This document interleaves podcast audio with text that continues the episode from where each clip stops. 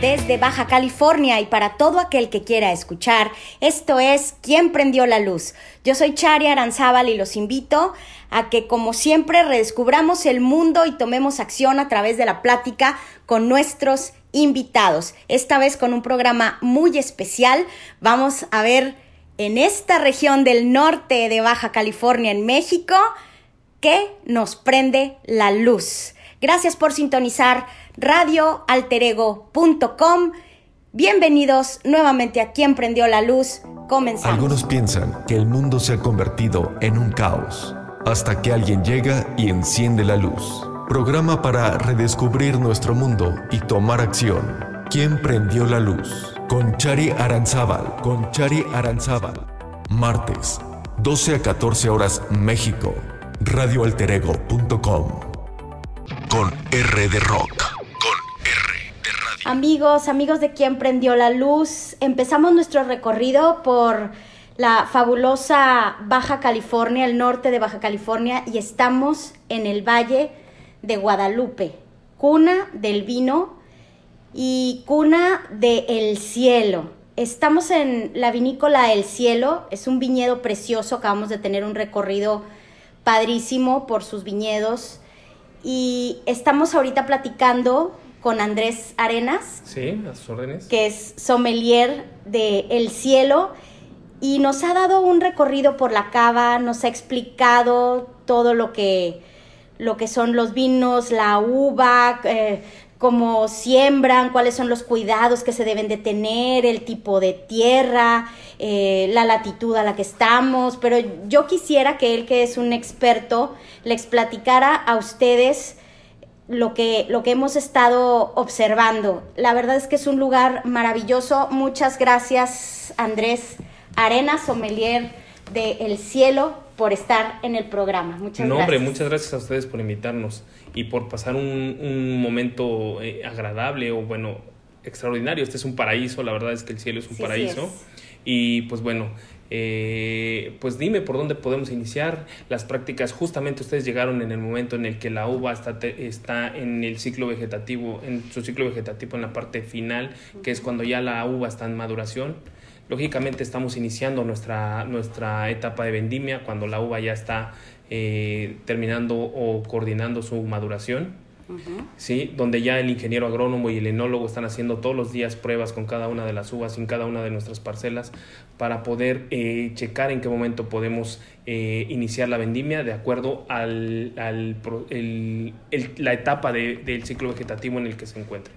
¿no? En este caso, pues bueno, ya algunas están terminando el embero, otras ya están en proceso de maduración, algunas están iniciando con el embero y que pues bueno, so- serán las que vendimiemos un poquito más tarde. Cuéntanos cómo empieza a grandes rasgos este viñedo del cielo. Ahorita nos, nos pasaron un video padrísimo donde pudimos ver los orígenes del viñedo, los orígenes de la vinícola, pero más o menos danos un resumen para las personas que todavía no han venido aquí al cielo, que los, se los recomiendo enteramente que vengan y que se den un, un paseo por el cielo en el Valle de Guadalupe. ¿Cómo empieza Claro la que sí. pues, del cielo? Bueno, la Vinícola del Cielo inicia con un proyecto de retiro para el licenciado Gustavo Ortega, Joaquín. Eh, él en un viaje de, de placer en, por el Val de Loire conoce algunas, algunas vinícolas con hotel, con restaurantes, vinícolas pequeñas, con hotel y restaurante y, y paisajes preciosos. Y él se imagina algo para un proyecto de vida eh, de retiro parecido. Este viene, regresa a México, empieza a buscar, le recomienda a un amigo venir al Valle de Guadalupe a conocer, vienen a celebrar su cumpleaños y conoce eh, a Jesús Rivera, que es el enólogo, empiezan a, a- a platicar y pues bueno, compran esta, este, este terreno que tenemos de ¿Cuántas hectáreas? más, más menos, eh, deben de ser como unas 40 hectáreas aquí en la propiedad, más eh, seguramente unas 20 hectáreas en el resort de terreno. Tenemos 22 hectáreas de viñedo aquí en la propiedad, con 12 uvas plantadas, dos blancas y 10 tintas, y tenemos 11 hectáreas de viñedo en el resort de El Cielo Valle de Guadalupe. ¿Por Sí. qué el Valle de Guadalupe es bueno para hacer vino? Bueno, tenemos, la verdad es que tenemos un clima privilegiado, ¿sí? Aunque tenemos poca pluviometría, tenemos eh, muy poca lluvia, pero tenemos eh, un clima privilegiado donde eh, es un clima templado con influencia mediterránea. Esto quiere decir que tenemos inviernos fríos y húmedos con veranos calurosos. Este diferencial térmico hace que el ciclo vegetativo de la vid sea correcto. ¿sí? Entonces, pues bueno, tenemos dos reservorios de agua que están en el resort para poder tener un sistema de irrigación correcto y que la planta se, eh, pueda tener el nutriente que necesita de, por parte del agua. ¿No? ¿Cuáles son las uvas que siembran aquí? Pues mira, las dos uvas que tenemos aquí en la propiedad blancas es la Sauvignon Blanc y la Chardonnay. Las tintas tenemos la Cabernet Sauvignon, la Merlot, la Cabernet Franc, la Petit Verdot, tenemos la Malbec, tenemos eh, Nebbiolo, Sangiovese, eh, mm, Tempranillo, Grenache, Syrah, Todas estas uvas son las que eh, tenemos sembradas aquí en la propiedad. Hay eh, también tenemos extensión de viñedo en el, en el rancho de San Jacinto. Hay un rancho en Ojos Negros. En total. Pero eh, todo aquí en Baja California. Todo aquí en, en Baja California, en Ensenada. En total tenemos más o menos 96 hectáreas de viñedo ya produciendo uva para vinificar hoy en día. Lógicamente, cuando inició el proyecto, pues... Eh, ¿Cuándo fue que inició? En el 2013. 2013. En septiembre del 2013. ¿Qué tiempo? ¿Nueve años? Justamente vamos a cumplir ocho años. vamos a cumplir ocho años. Vamos a cumplir ocho años de la tal cual ves la, la vinícola, eh, vamos a cumplir ocho años. En septiembre cumplimos ocho años de, de haberse creado la vinícola. Por ahí les decía que eh, el licenciado Ortega fue un, un, proyecto de retiro, lo platica con algunos amigos que se quieren unir al proyecto y pues bueno, hacen un proyecto un poco más, eh, más en, en, forma y ya no se, ya de ser un proyecto de retiro se vuelve un proyecto totalmente, un desarrollo totalmente no turístico con un con un este con resort y con casas y ya es fraccionamiento, ¿qué más tiene? No, no, no, no, es, un, fraccionamiento? no es un fraccionamiento, es un resort. Tenemos, tiene villas. ah, ok, las villas, muy Más o menos 30 y 34 villas con tres habitaciones cada una, eh, la Master Suite, que es la más grande, y dos Junior Suite en la parte de arriba, solamente comparten, son totalmente independientes, todas ah, tienen todos los servicios, y lo único que comparten es el vestíbulo. Ah, perfecto, de cada villa. Sí, exacto, en cada villa. No, sí les recomiendo que se metan en internet y, busquen porque está precioso aquí. Andrés, ¿por qué te dedicas a esto? ¿Qué te dio por ser sommelier? ¿Quién prendió la luz en ti para decir, voy a ser sommelier? Bueno, llevamos 22, llevo 27 años, perdón, 27 años de, de, dedicándome al mundo de la hospitalidad. Pues te ves chavo, ¿eh? sí, es lo que todo el mundo dice. Me he cuidado bien. este, 27 eh, años dedicándome al mundo de la hospitalidad. Eh, y pues bueno, por ahí hace 17, 18 años conocimos a, trabajamos en el restaurante El Olivier eh, con el chef Olivier Lombard, el chef David Hernández, este, quienes fueron los que me impulsaron a conocer el mundo del vino, ¿no?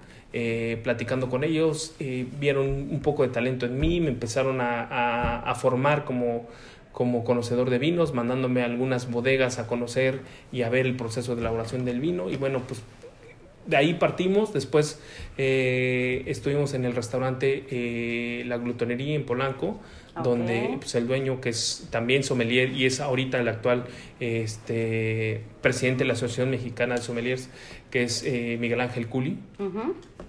Él también me impulsa a formarme como sommelier ya en forma en la asociación y pues bueno, ahí es donde iniciamos nuestra carrera, empezamos a conocer ya más de vinos, teníamos una carta de 500 etiquetas de todas las partes del mundo y donde nos empezamos a volver apasionados de, del mundo del vino, ¿no? Empezamos a conocer distintas zonas vitivinícolas, empezamos a conocer legislaciones, empezamos a conocer eh, el servicio y nos damos cuenta que, bueno, me doy cuenta que me encantaba eh, promover los vinos, me encantaba hacer maridajes, me encantaba eh, todo el mundo del servicio, pues bueno, así es como iniciamos nuestro, nuestro proyecto como sommelier. Llevo ya 10 años como sommelier y pues bueno, aquí el licenciado Ortega eh, me da la oportunidad de, de coordinar el, el, tema enoturístico que es recorridos, este, experiencias enoturísticas, recorridos en el viñedo, recorridos aquí en la cava, este, experiencias como degustaciones en la terraza, eh, y muchas otras cosas más. Como degustaciones que estamos haciendo ahorita, si me ven con la lengua muy floja es porque ya llevo como tres copas. Sí. Pero bueno, entonces, ¿esto dónde se estudia para ser sommelier? Pues, ¿O se eh, estudia o vas...? Vamos, va, uno creciendo poco a poco. La verdad es que el ser sommelier es estar aprendiendo todos los días. Hay que estarse actualizando con métodos de vinificación, cosas, procesos diferentes, eh, legislaciones eh, que van evolucionando en cada una de las, en cada uno de los países para que puedas recomendar el, el vino que le pueda gustar al perfil de cliente que estás atendiendo. Fíjate qué bueno que, que, lo mencionas porque ahorita estábamos platicando este, y te decía mi marido que dicen por ahí que el vino, el mejor vino es el que a ti te gusta y me gustó mucho la explicación que nos diste. ¿Qué opinas de esa frase? El mejor vino es el que le gusta a uno. ¿Será cierto o no? Pues sí, pero yo creo que está eh, mal enfocada. A ver. ¿Por qué razón? Eh, yo creo que no hay vinos malos, hay vinos para paladares distintos. Y debes de ser consciente que la relación precio-calidad de lo que estás pagando es lo que estás recibiendo. Y no importa, si está correcto si te gusta un vino de 100 pesos, no está bien, solamente que la, la calidad que vas a recibir es de un proceso de elaboración de 100 pesos. Lógicamente, cuando pagas un vino de 20 mil pesos, tienes que recibir el proceso y las características de un vino de 20 mil pesos. Ese, es, eh, ese es, y digo, la verdad es que igual te puede gustar un vino de 100 pesos como uno de 20 mil, no pasa absolutamente nada. o, no te puede gustar uno de 10 mil aunque sea muy cachetón. Exacto, exacto, eso, no, eso no lo hace ni bueno ni malo, solamente es un paladar, un paladar distinto, ¿no? La verdad es que creo que hay vinos que se elaboran para un tiempo de vida eh, corto y hay vinos que se elaboran para un tiempo de vida con un eh, este, tiempo de guarda más largo, ¿no? Y estos vinos, pues lógicamente al tener un tiempo de guarda más largo, su evolución va a ser más lenta y ese, ese tiempo que tú lo vas a guardar 10 años, tienen un costo. Entonces, a lo mejor ahorita tú lo, tú lo estás comprando en 10 mil pesos, pero dentro de 10 años, el costo de haberlo guardado durante 10 años lo tienes que, lo tienen que, que, que, cargar, ¿no? Porque pues es alguien que esté cuidando la temperatura, eh, necesitas a lo mejor un aire acondicionado, necesitas un lugar especial para guardarlo y eso tiene un costo. Tu cava, al mandar a hacer una cava ideal para guardar un vino durante 10 o 15 años, tiene un costo. Y eso, pues lógicamente tú dices, yo compré este vino en 10 mil pesos, pero hacer la cava para guardarlo durante 10 años te salió en 20 mil. Entonces, si se lo sumas... Sí, claro. Sí. Entonces, todo eso es lo que cuenta, ¿no? Entonces, creo que no hay vinos malos, hay paladares distintos. Esa es la, la, lo que yo creo como sommelier y como persona que me he dedicado 27 años al mundo de la hospitalidad, lo que creo que es lo correcto, ¿no? Y creo que es correcto que cuando llegas a un restaurante o a una vinícola, eh, el, el que tiene que saber qué perfil de vino es ideal para ti de acuerdo a las características que tú o a, a los antecedentes que tú le das es el sommelier es el que tiene la obligación de decirte, oye, ¿sabes qué? Mira, me gusta un vino con este perfil. Yo tengo que buscar el vino más adecuado para ti, para podértelo recomendar y no venderte el más caro, más bien el más adecuado de acuerdo a tus gustos. Ah, muy bien. Háblanos por favor de la diferencia de el enólogo, el sommelier y el ingeniero agrónomo que me decías, o sea, ¿qué parte juega cada uno de estos personajes en la producción del vino. Claro, creo que eh, aquí son está un poquito complicado, ¿eh? porque me pones a, a este en, en, jaque, pero te voy a decir, el ingeniero agrónomo es la persona que se encarga del el cuidado de la planta en el campo lógicamente este va de la mano con el, con el enólogo. Ah, ¿Por qué? Porque el enólogo le dice, ¿sabes qué? Necesito que este año produzcas una uva con este perfil y estas características. No, a lo mejor tantos grados Brix, tanto nivel de acidez. Eh, él, él, él, tiene, eh, necesito que cada planta me dé, eh, no sé, 5 kilos, 8 kilos, 10 kilos, dependiendo de lo que él el, el, el enólogo quiera dar este, la calidad que él, que él, quiera obtener. Lógicamente, el que se encarga de cuidar toda, todo el viñedo es el ingeniero agrónomo. El enólogo es la persona que se encarga del el proceso de elaboración del vino y el sommelier es el que se encarga de conocer los vinos para poder recomendarlos a las personas ideales, ¿no? O sea, como te decía, yo tengo la obligación de que de acuerdo a las características de gustos que tú me des, yo pueda perfilar un vino y decirte, oye, ¿sabes qué? Si te, te, va a encantar Selene de acuerdo a las características que tú me diste. O te va, a te va a encantar Sirius de acuerdo a las características que tú me diste. Me dijiste que querías un vino robusto, con carácter, con, con cuerpo, te voy a recomendar Sirius. ¿no? Es un neviolo que pasó 24 meses de, crianza en barrica, más 24 meses de estabilización en botella. El proceso de elaboración eh, fue un poquito más eh, minucioso y un poco más largo para tener un potencial de guarda de entre 15 y 20 años. Entonces, esto es lo que yo tengo que conocer como sommelier. Tengo que conocer todos, mis, todos los vinos que, oferto para que yo te pueda dar, eh, te pueda recomendar el correcto. Okay. Sí. Háblanos del maridaje porque se me hace súper interesante. Ay, amigos, es que si me, si me escuchan ahorita, como que este, rara la voz, es que subo el, cubrebocas y bajo el cubrebocas. Para que no se me angustien, ¿eh? Pero bueno, el chiste aquí es que yo, yo te quiero preguntar, Andrés, el maridaje se me hace como una, mm, una experiencia o un proceso eh, muy interesante porque yo quisiera saber por qué se escoge un vino para determinado tipo de comida. ¿Por qué un tinto para una carne o un blanco para un pescado? O ¿Cómo es que se hace esa elección? Claro, bueno, mira, la verdad es que no hay, no hay como tal una regla. La palabra maridaje es una variante de matrimonio eh, que significa que dos elementos se acompañan para destacar juntos. Lógicamente, tenemos que buscar un, vino eh, ligero para platillos ligeros, un vino estructurado para platillos estructurados. ¿Por qué? Porque los dos se tienen que, que acompañar para destacar juntos, en el caso de la bebida con el alimento.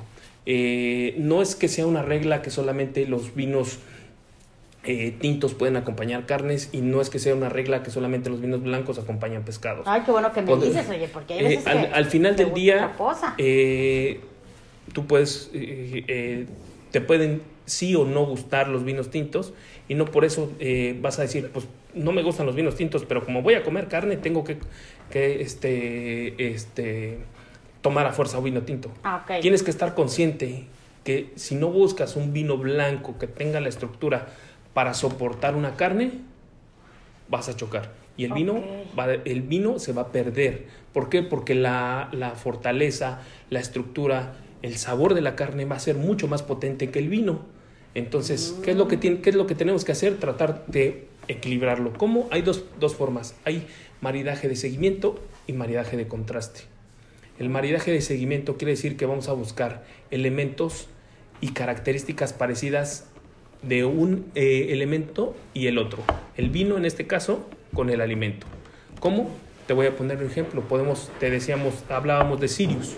Sirius es un vino que tiene eh, cuerpo, carácter, eh, que tiene un muy buen cuerpo, que tiene buen nivel de tanino, bien trabajado, muy buena estructura en boca. Es un vino corpulento que nosotros le llamamos carnosos. ¿Por qué? Porque nos da la, tiene tanto volumen en boca que nos da la sensación de morderlo.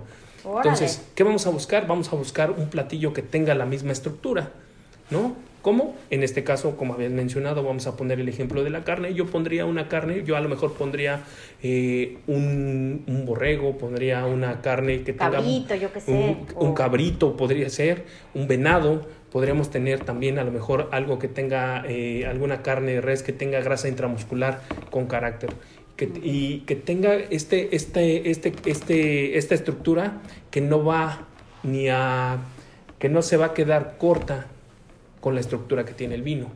¿sí? Por ejemplo, yo lo pondría con un tomahawk a la parrilla, ¿sí? al carbón, eh, a las finas hierbas, con a lo mejor un poco de papas salteadas con un poco de aceite de trufa y queso grana padano.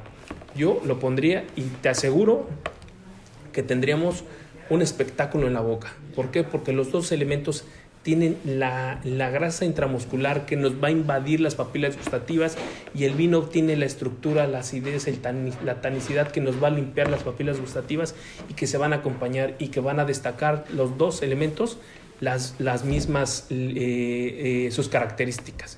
¿no? En el caso de un vino blanco, por ejemplo, el eh, Capricornius que acabamos de probar, yo lo pondría, por, por ejemplo, con a lo mejor con fruta del mar, unos, eh, unos ostiones, eh, como Mm, moto, dale, nada más con unas gotas Ya de se limón. me antojaron, ¿no? Andrés, no la mueles. A lo mejor un, unos, un ceviche, un ceviche de- del estilo peruano con, con leche de tigre, que Órale. tenga con, a lo mejor le ponemos un poquito de mango, a lo mejor le ponemos un poquito de piña a estos, a estos ceviches, que pueden acompañar de manera correcta a un, a un, a un muy, muy buen chardonnay.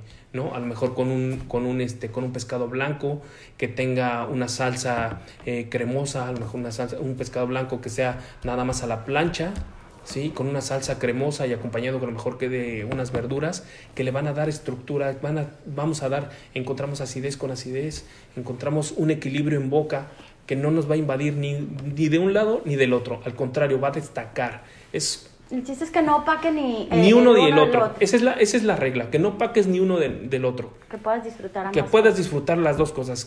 Porque los errores que suceden normalmente en los restaurantes es, eh, le decimos, oye, ¿sabes qué? A ver, tráeme por favor. Eh, ordenamos, ordenamos el vino, llega lo primero que hace un mesero es, muy buenas tardes, bienvenido, ¿qué le ofrezco de tomar?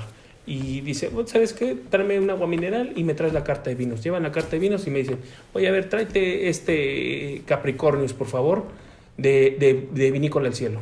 Llevamos el Capricornio, lo abrimos, servimos y el cliente dice, ¿le tomo su orden? Claro que sí, tráeme por favor unos, un confit de pato. El confit de pato es la pierna y el muslo de pato cocinados en su propia grasa, bañados de una salsa de comino. ¿No? Y acompañado de papa soufflé con verduras, eh, con Ay, de aquí al verduras restaurante, finas. no la mueles, qué ¿no? cosa, Con qué rico. verduras finas. Ajá. Perdón, con hierbas finas. Entonces tenemos un platillo muy estructurado con un vino que a lo mejor sí tiene estructura, sí tiene, tiene un paso por barrica de seis meses, Pero, pero, más tranquilito. pero no tiene la, la fortaleza Ajá, para soportar ajá. la, la intensidad del pato. Sí, el pato Entonces, es fuerte. El, el cliente ya probó el vino, le gustó, ¿sí? Le gustó el vino, dijo, ay, qué, qué rico vino. Prueba el platillo y le hace cortocircuito. ¿Puede arruinar un vino un Claro, plato? claro, claro, claro. Le hace cortocircuito y le dice, y dice el cliente, ¿sabes qué? El platillo está malo. ¿Por qué? Órale, así porque no me gustó o el vino está malo porque mira, ya, ya el vino ya se, se, se, se apagó. Me- ¿Por qué razón? Porque no supimos hacer un, un buen match. ¿No? ¿Y entonces qué haces? ¿Dejas el vino El- que no, tomaste al principio yo y le, vino? yo recomendaría, primero, señor, desea tomar algo antes, a lo mejor una ensalada con un queso de cabra, con un, aderezo de, de cítricos, eh, a lo mejor le recomendaría este un ceviche antes para que disfrutara el Capricornius.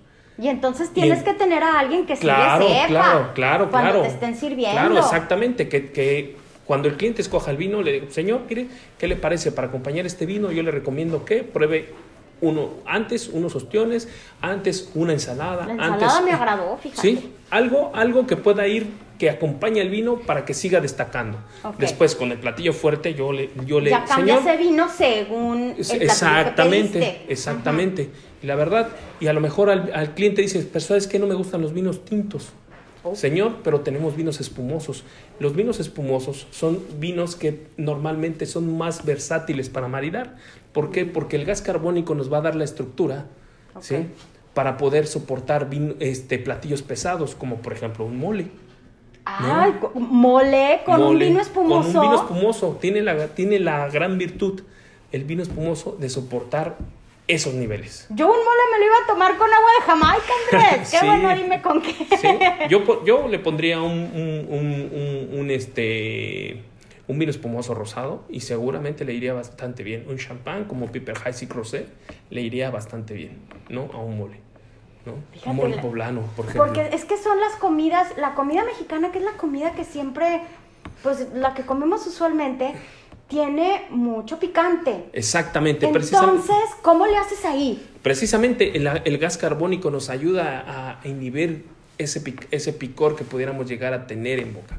¿sí? Nos ayuda a contrastarlo para que podamos destacar el, el- cada una de las características del platillo y podamos disfrutarlo de manera correcta.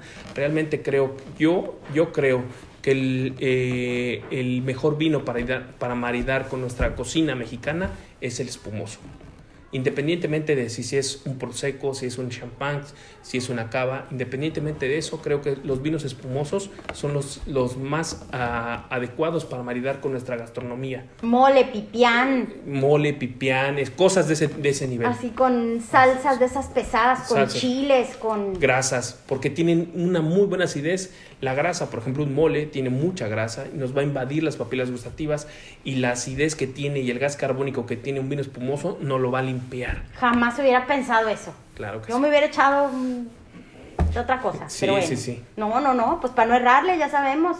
¿Saben qué? Híjole, pues hay que pensarle, jóvenes. Vamos a un corte y regresamos rapidísimo porque estamos aprendiendo muchísimo con Andrés Arenas, que es sommelier de viñedos de la vinícola del cielo, que está padrísima.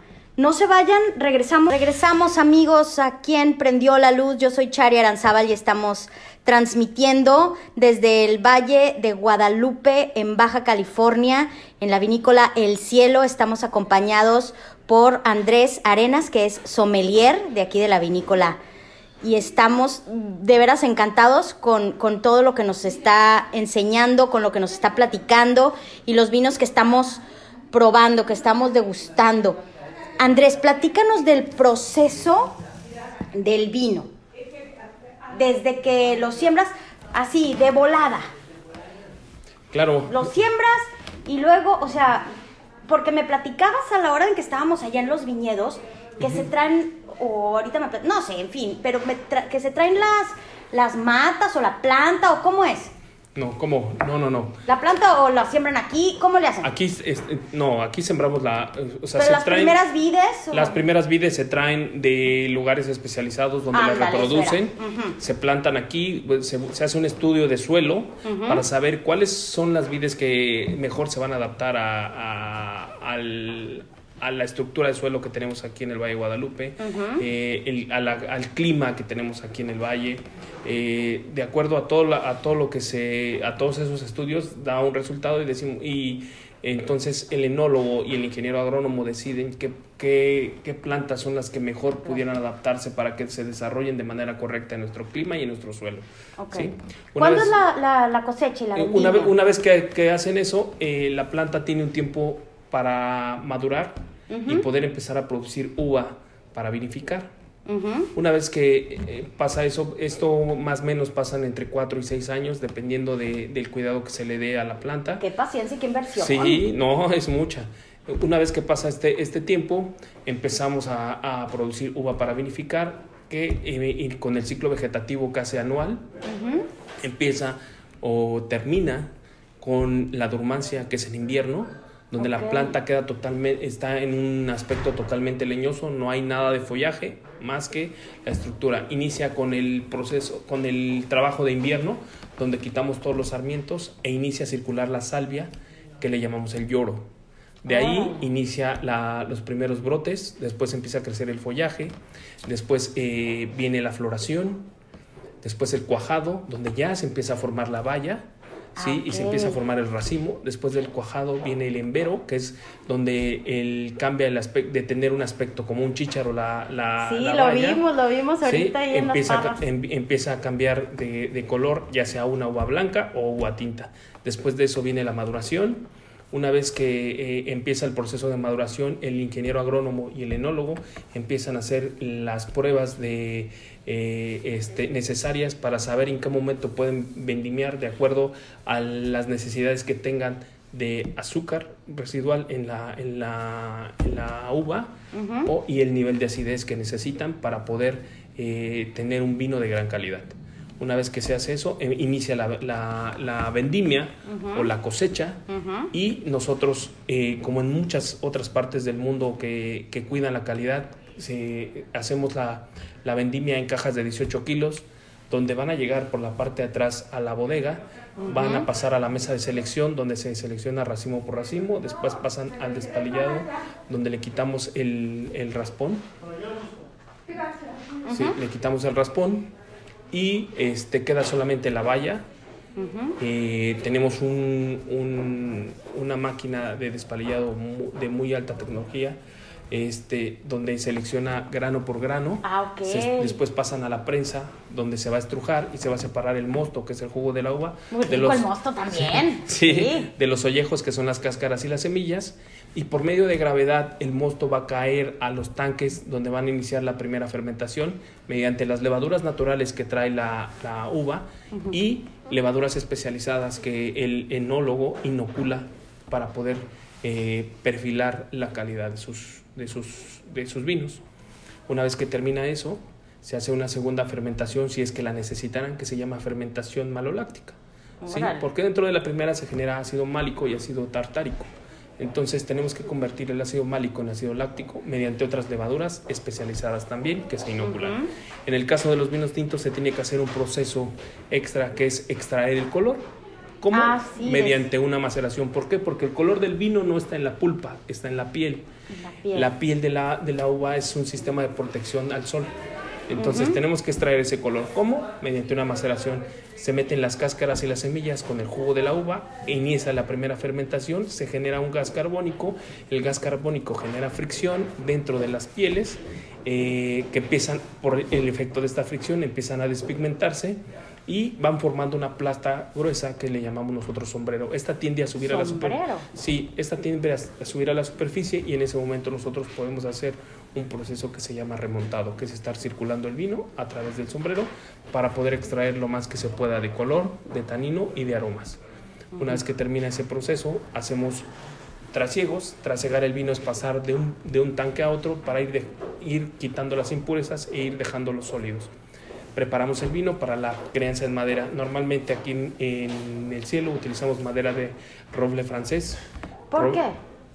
Porque para Ese es el, esa decisión, las esencias y los aromas que deja es la, las resinas, las resinas que tiene que van a, a, otorgar las características al vino para el enólogo que es el encargado de hacer el vino, eh, él considera que la barrica francesa es la que mejor características te va a otorgar a sus vinos, aunque no está peleado ni con la eh, americana y en algunos casos utiliza barrica de roble este, húngaro, ¿no? que son los menos, pero digo, él trae toda la escuela francesa del el proceso de elaboración francés. Entonces, quieren poner, o sea, escoge ese tipo de madera por, por las características que le van a dar al vino. Las características organolépticas que puede aportar para el vino.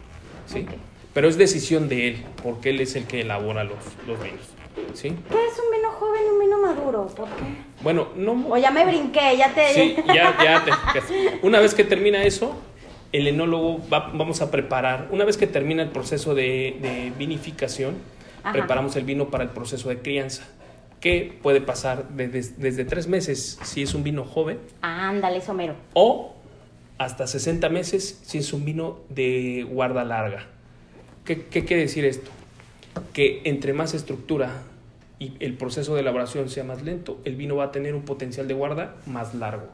Entonces hay vinos que están diseñados para tomarse rápido, para tomarse jóvenes, que no necesitan tanta estructura para poder tener un potencial de guarda largo. Entonces pueden tener un potencial de guarda de entre 4 y 6 años esos vinos, su proceso de elaboración es más corto.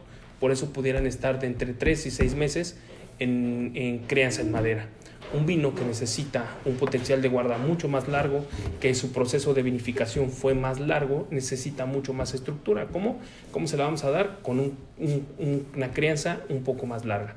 Y entonces, particularmente aquí en el cielo, nuestros vinos, lo máximo que pudieran llegar a tener en crianza en madera son 24 meses en algunos casos se pudiera pasar uno o dos meses más, pero esa es decisión del enólogo porque él considera que tal vez le falte un poquito más de tiempo en la madera, porque todos los días, bueno, cada 15 días el enólogo está probando todas las barricas para saber en qué proceso están y si, si, si, le, si, si ya está listo o le falta un poco más de tiempo.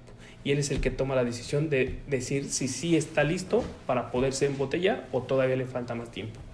Esa, la verdad es que eh, son eh, procesos muy detallados.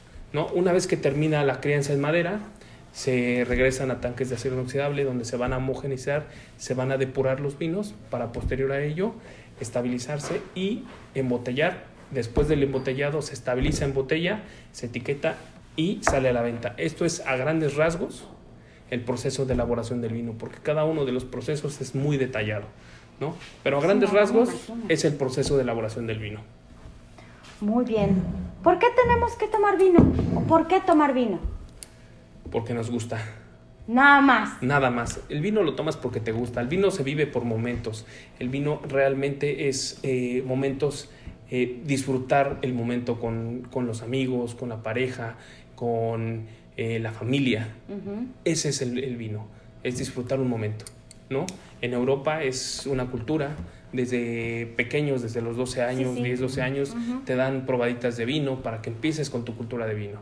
¿no? Desafortunadamente, desafortunadamente en México no tenemos esa cultura, pero estamos creciendo a pasos agigantados. ¿eh? Vamos, la verdad es que creo que vamos haciendo muy buen trabajo. Eh, proyectos como El Cielo, que tienen un, un desarrollo no turístico que promueve la cultura del vino, creo que eh, este, hacen que vayamos creciendo a pasos agigantados con el, el consumo de vino en México.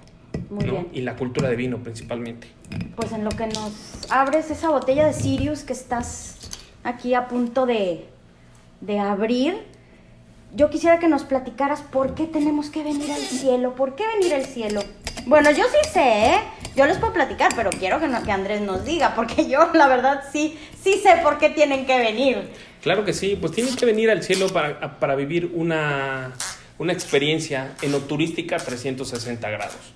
¿no? Desde eh, la estancia en una de nuestras villas en el resort hasta una gran experiencia de conocer el viñedo, que les expliquen el tipo de suelo que tenemos, el tipo de clima, a qué distancia del, del, del, mar estamos, qué influencia tiene el mar con, los, con, con nosotros, este, eh, conocer la cava, conocer nuestros procesos de elaboración, que te den un, una explicación más a detalle del proceso de elaboración y el por qué estás tomando un vino de tal o cual eh, este, estructura, ¿no? Porque tenemos vinos jóvenes muy ricos, como Selene, que es un vino eh, que, que te lo vas a disfrutar muchísimo con un libro en la terraza de tu casa. O tenemos vinos mucho más estructurados, como precisamente Sirius, que es el que vamos a probar, que es un Nebbiolo, con 24 meses de paso por barrica, con una estructura, es un vino voluminoso, es un vino con carácter, que vas a disfrutar seguramente en una cena con tus amigos, en una, en una cena de negocios, donde vas a cerrar una, un, un, negocio muy importante, donde vas a hacer eh, grandes, grandes, este, para para quedar bien, vas a hacer una muy buena carne, a lo mejor vas a hacer un, un, filete Wellington, ¿no? acompañado de, de, algunas verduras salteadas que seguramente van a, va a ir bastante bien con este vino. Híjole, ¿no? puros antojos aquí, que tienes. qué barbaridad. Sí, sí, sí. Muy bien. A ver, pues vamos, a ver si se escucha cómo, cómo... Venga. Pero ya no tanto, porque ya cuántas llevo. Dios santo de la cuatro, vida. Cuatro, apenas cuatro. Muy bien. Probaditas. Esta, eh, esta copa eh, que nos acabas de servir, ¿qué tenemos que hacer? Porque me acaban de servir un, un, un, Una porción, una, una, porción más o menos de dos onzas. Uh -huh. eh, hay tres fases para, para disfrutar un, un vino. Ajá. Digo, hay grandes sommeliers que de, eh, dedican su vida a catar vinos eh, como los Master Sommeliers o los Master of Wine. Uh -huh. Estos tienen, eh, hacen unos análisis mucho más detallados, pero nosotros que vamos a disfrutar el vino tenemos que hacer solamente tres análisis. La vista. La vista. En la vista vamos a ver que el, que el, vino sea limpio, brillante y qué tan traslúcido pudiera llegar a ser. Uh -huh. En este caso tenemos, es un vino con una eh, capa alta, ¿sí? Con una adherencia en copa, la verdad es que media alta, más bien alta, perdón, discúlpeme, alta, mm. ¿sí? Después vamos a meter la nariz y vamos a hacer el análisis eh, olfativo, qué tantas composiciones químicas eh, asociadas a nuestra memoria olfativa vamos a encontrar, ¿no?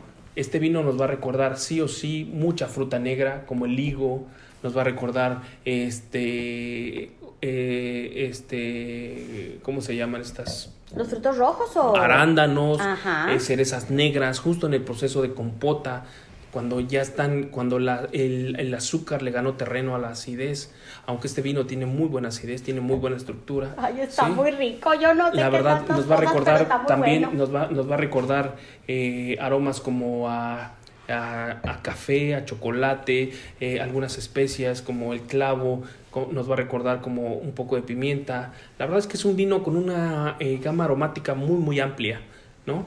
Y muy buena estructura en boca. Si ustedes se fijan, este es un vino que yo les decía carnoso. ¿Por qué? Porque nos da, tiene tanto volumen en boca que nos da la sensación de morderlo. Y este vino sí nos pide, sí o sí nos pide algo de alimento. Es un vino que nos va a pedir eh, una carne que tenga muy buena grasa intramuscular, que tenga, que nos invada para que el vino nos pueda limpiar, para que pueda hacer un gran match. Está muy rico y sí, sí pide carne. Claro que sí, es un vino que nos pide algo de proteína. Pide, pide sabor porque tiene mucho sabor. Mucho carácter, Está muy rico.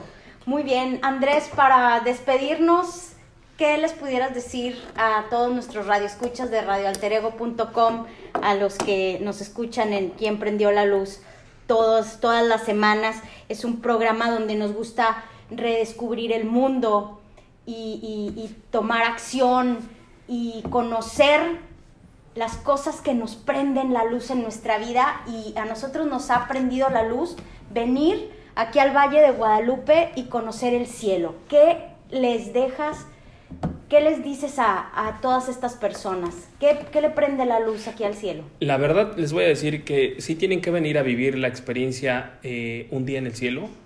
Es una experiencia 360. La verdad es que pueden estar eh, y vivir la experiencia del vino en todo su esplendor aquí en el cielo desde conocer eh, este, nuestro viñedo, conocer las águilas de Harris, conocer este, una explicación detallada del proceso de elaboración del vino, eh, conocer nuestras instalaciones. La verdad es que es, un, es, un proyecto eh, enoturístico bastante, bastante bien hecho del licenciado Ortega. Muy bien.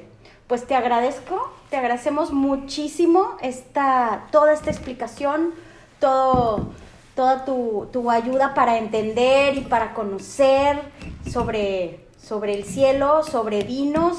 Y yo los invito a que sigan bebiendo vino, porque ¿qué? El, que, el que no vino al cielo, ¿cómo estuvo? El, que, el que vino al cielo vino a tomar vino, y si no, ¿para qué vino? Con eso, con eso los dejamos. Vamos a un corte, amigos. Esto está muy bueno. Ya mejor le cortamos porque ya llevo como cuatro copas.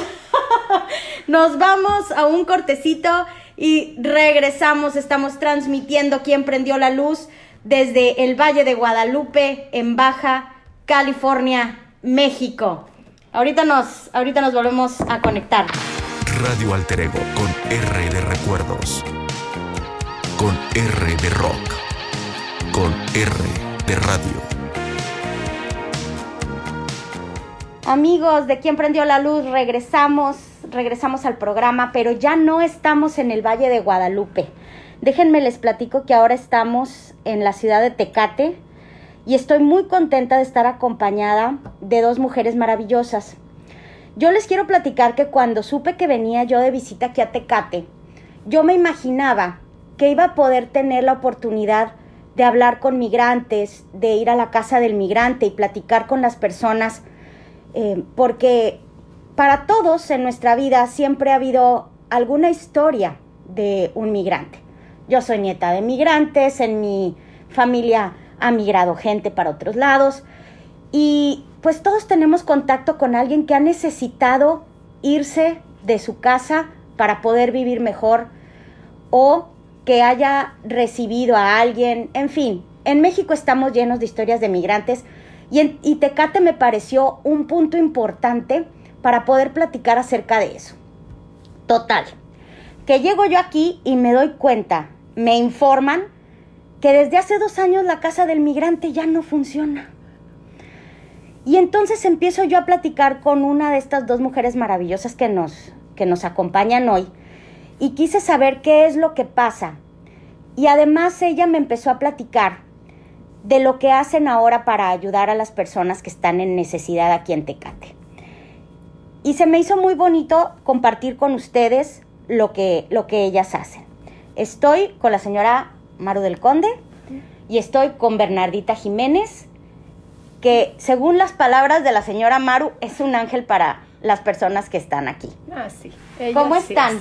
Bien. Muchas gracias por acompañarnos, por recibirnos en su casa, Bernardita. Además de que ya nos dijo que este cocina muy rico también. No creo. Sí, lo que yo le pido a Dios es que siempre les ponga el sabor él. Ah, muy bien. El Santo Pascual Bailón, ¿verdad? Le digo, Señor, yo solo la hago. Tú ponles el sabor, que les guste que se lo coman porque tienen hambre y si no se la comen, yo también voy a tener que tirar la comida y, y, le digo, pues tú sabes que no se puede, que es pecado. Sí, luego nos vamos rezando para encontrar agentes, porque si sales tarde ya no los encuentras, ¿verdad, ah, Bernardita? Tenemos que salir temprano. Para los que nos están escuchando, precisamente, esa comida y eso que están diciendo ahorita de salir temprano es porque ellas salen a buscar personas para darles algo de comer, para darles una ayuda. Bernardita, ¿desde cuándo empezó a hacer esta labor de ayudar a las personas en situación difícil aquí en Tecate? Eh, la verdad no tengo, mm, no sé qué, no tengo años como quien dice.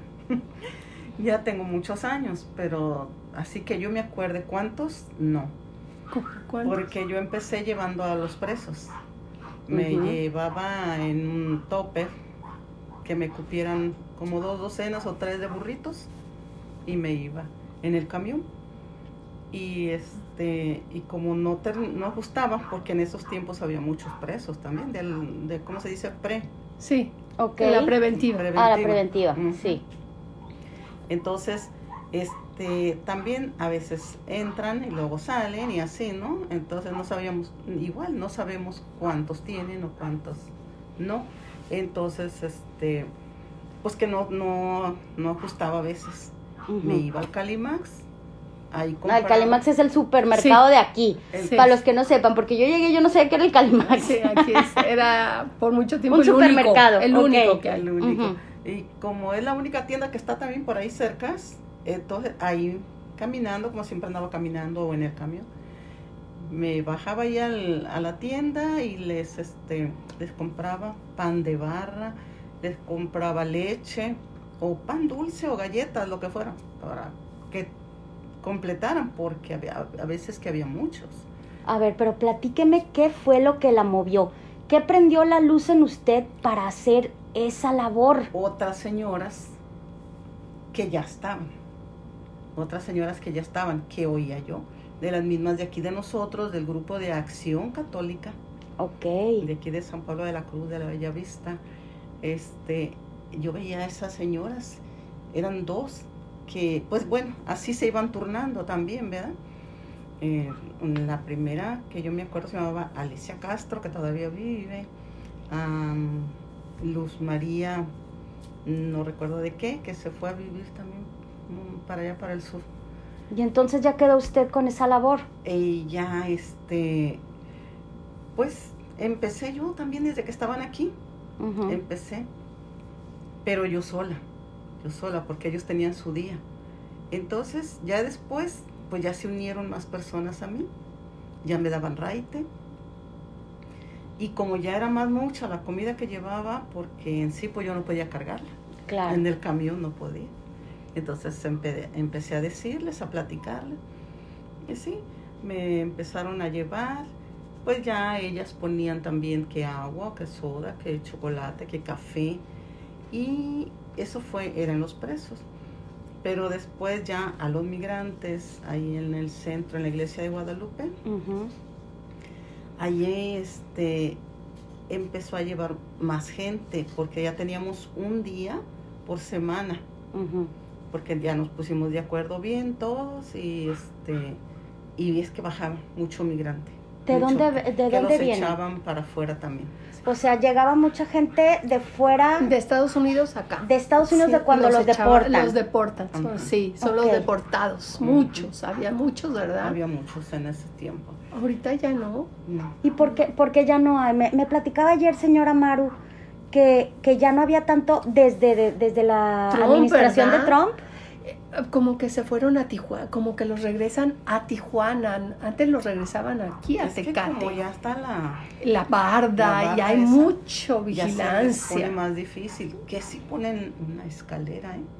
Ponen escalera porque digo, para los que no, no han venido aquí a Tecate o no han visto el muro de cerca, que también es muy impresionante ver esa reja, porque es un muro metálico, ya lo hemos visto todos en la tele, pero ya estar aquí altísimo, altísimo y es como una reja y este es metálico, sí, impone, es, es, muy, y es simbólico el, el ver cómo hasta aquí llegaste, ya no, o sea, esa libertad de movimiento, esa pertenencia al mundo aquí se termina.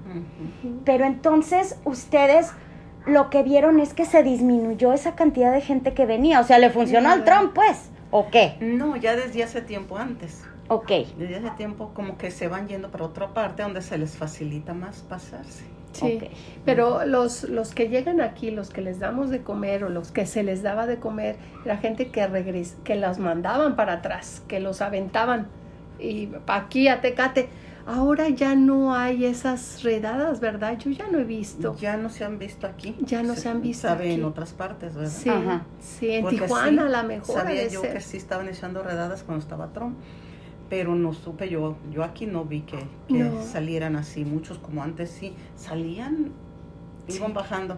De la línea. la calle llena. Sí. Pero así se metían también. Sí, Eran se metían. Veía la calle esa de abajo pavimentada llena y de como unas dos, tres cuadras que subían aquí para el cerro, para donde iban a pasar. Sí, con una mochilita atrás. Se veía luego, luego, muchachos casi la mayoría. ¿Cómo es las características de un migrante?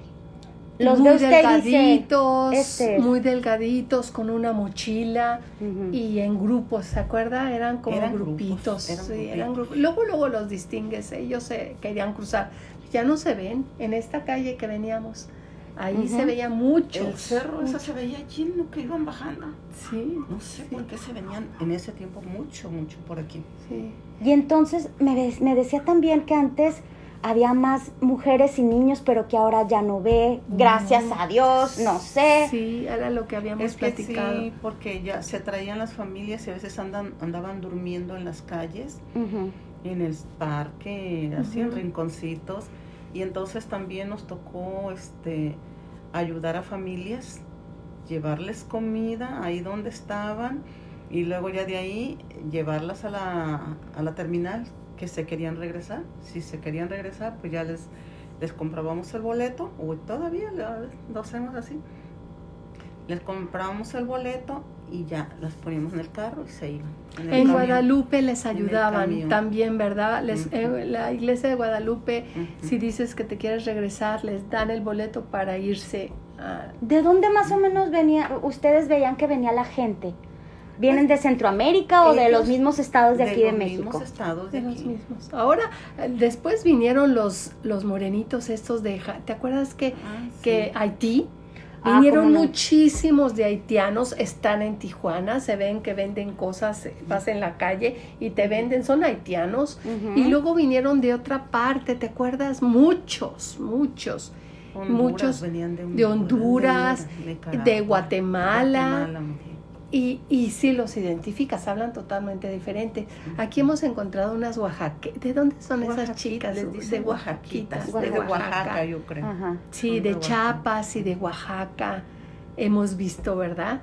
Y, y, gente y muchachos drogadictos. Pero donde se ponen más es en Tijuana. Ya sí hay mucha gente en los bordos del río. Sí. Hay muchísimo migrante, muchísimo este, indigente deportados, indigentes, sí. Ya, los pobres indigentes ya no saben ni lo que comen ni lo que quieren, porque a veces no quieren ni comer. Ni siquiera de lo que usted les lleva. No, hay veces que no.